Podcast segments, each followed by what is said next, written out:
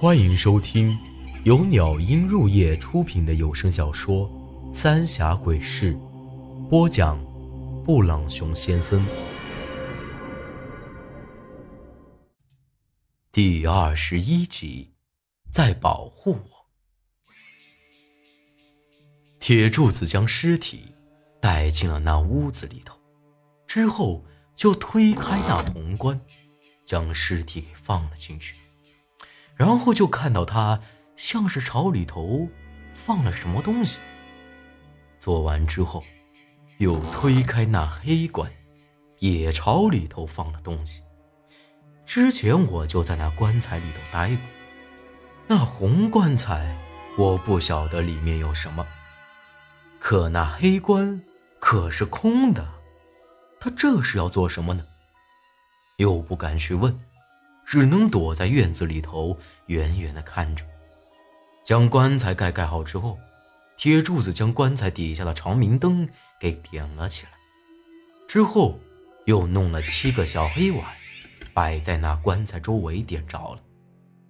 这碗里也不晓得放的什么东西，灯捻子烧起来，居然是幽绿色的火苗子，看起来极其吓人。这火。铁柱子又在每只碗的旁边插上一根筷子，还用一根黑线将那些筷子给连了起来。仔细检查一番过后，又在那黑红两棺材各前上了几柱尸香，烧起了一小堆火纸。不过我看得真切，黑棺前上了三炷香，而在那红棺前。则是插了四根，这么古怪的上香方法，我还真是头一回见。然后铁柱子就跪了下来，双手合十，隐隐约约听到他嘴里在念叨什么，却又听不明白。看他这样子，就像是在做什么祈祷祭祀一样。约莫过了半炷香时间。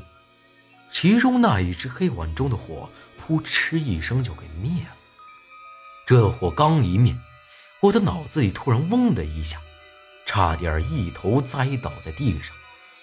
不过这种感觉也就一眨眼的功夫，但我心里却清楚的很，这绝对不是偶然，一定是和铁柱子所做的事情有关。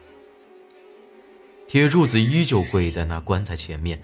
没有起身的意思，看样子应该是在那等那尸香烧完，而再过一两个时辰，天也就要开亮口了。我只能趁着这会儿偷摸着先回去。要是再不走，这下山不比上山，肯定要被发现的。到了屋里，我的心里一直是七上八下的，一直到了天大亮。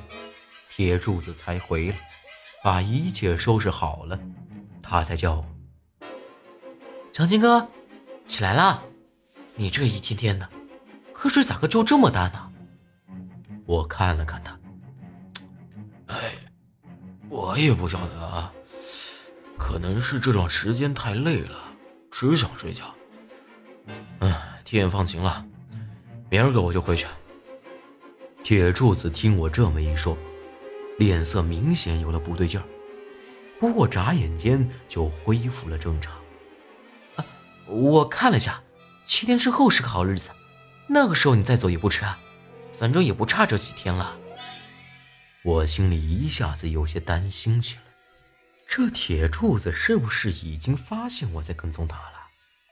看我神色有些不对，铁柱子严肃了起来：“长青哥，相信我。”看黄道吉日，我还是很在行的。啊，对了，我一直有句话想问你。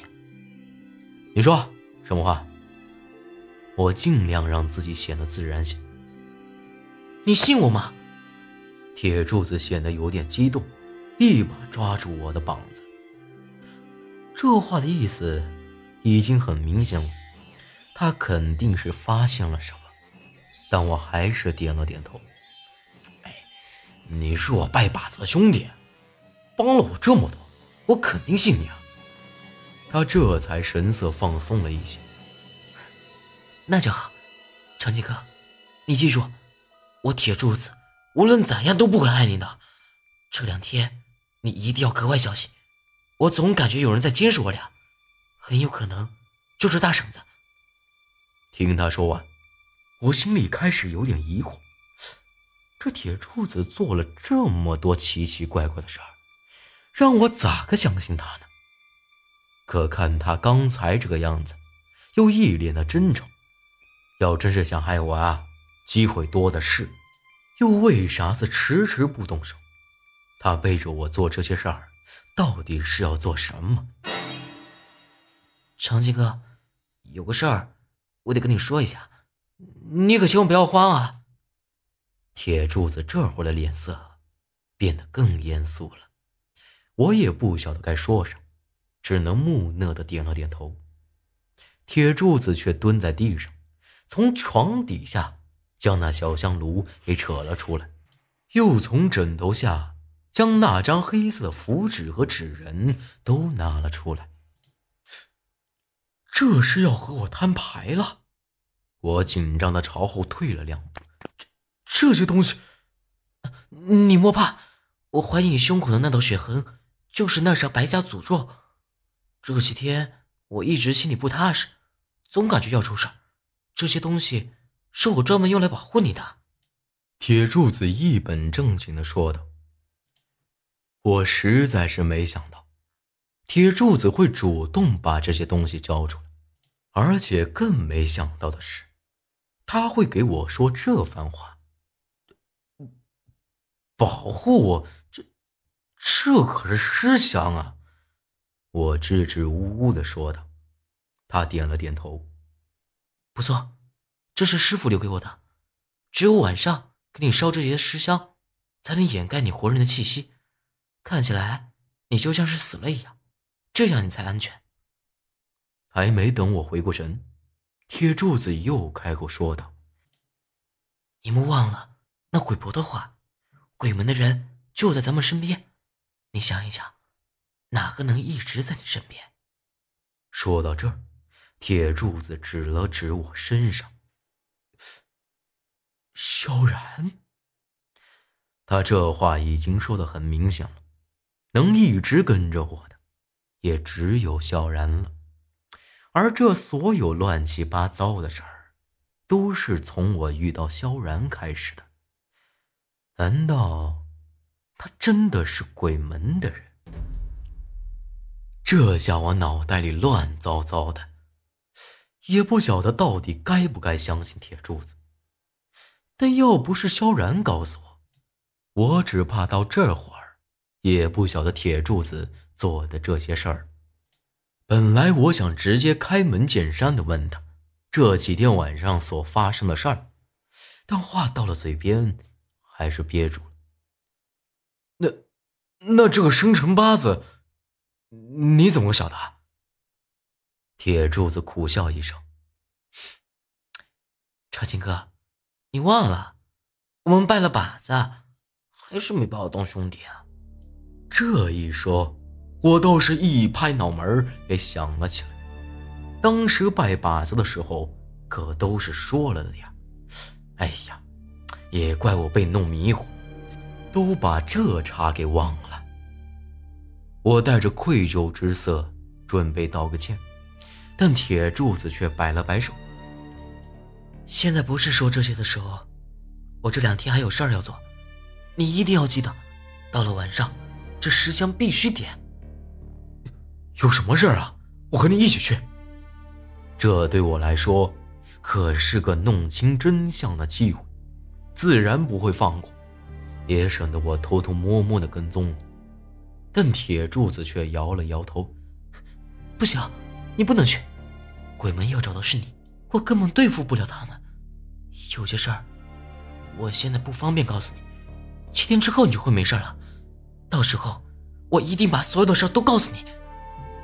既然话都说到这份上，铁柱子为啥不让我跟着？他做的这些，当真是为了救我？不过，我也没有再强求，只能点头同意。不过心里还是打定主意。不管他去哪儿，我一定要跟着。到了晚上，我自己将那石香点着就睡下了。铁柱子又给我交代了一番，才去睡。